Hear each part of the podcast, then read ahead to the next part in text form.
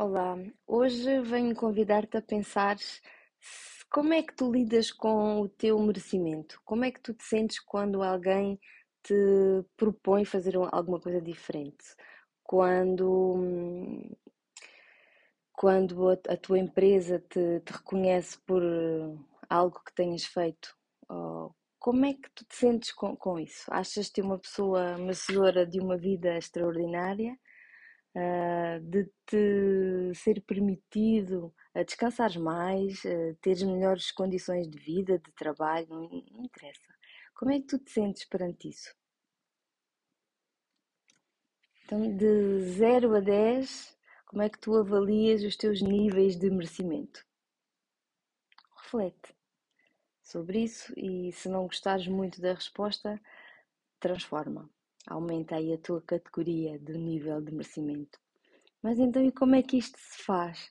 Olha, vou-te dar três sugestões muito simples para começares a aumentar os teus níveis de merecimento.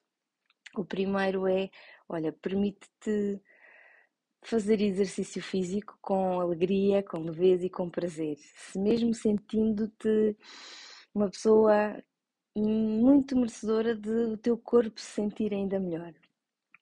Segunda sugestão é tira um, um tempo só, só para ti, para relaxares, para descansares, para não fazeres coisa nenhuma.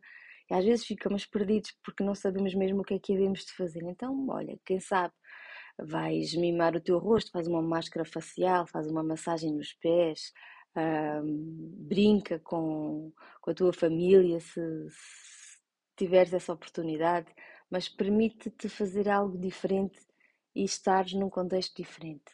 Terceira sugestão: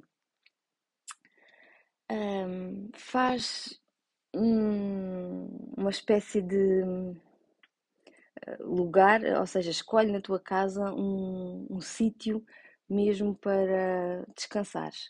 Pode ser um, uma moldura que tu coloques e quando olhares para lá tu te lembres que, ok, está ah, uh, na minha hora de fazer uma pausa. Pode ser um, um, livro, ou pode ser uma almofada diferente que colocas no sofá, um, uma manta numa cadeira. Arranja um, um pedacinho da, da, tua casa ou um objeto que te lembre que mereces descansar. Experimenta. Depois diz-me como é que sentes.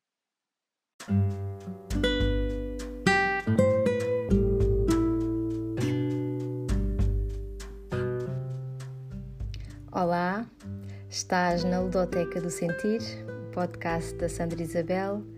Ativa-te. Inspira, expira e sorri. Vive o teu Yes!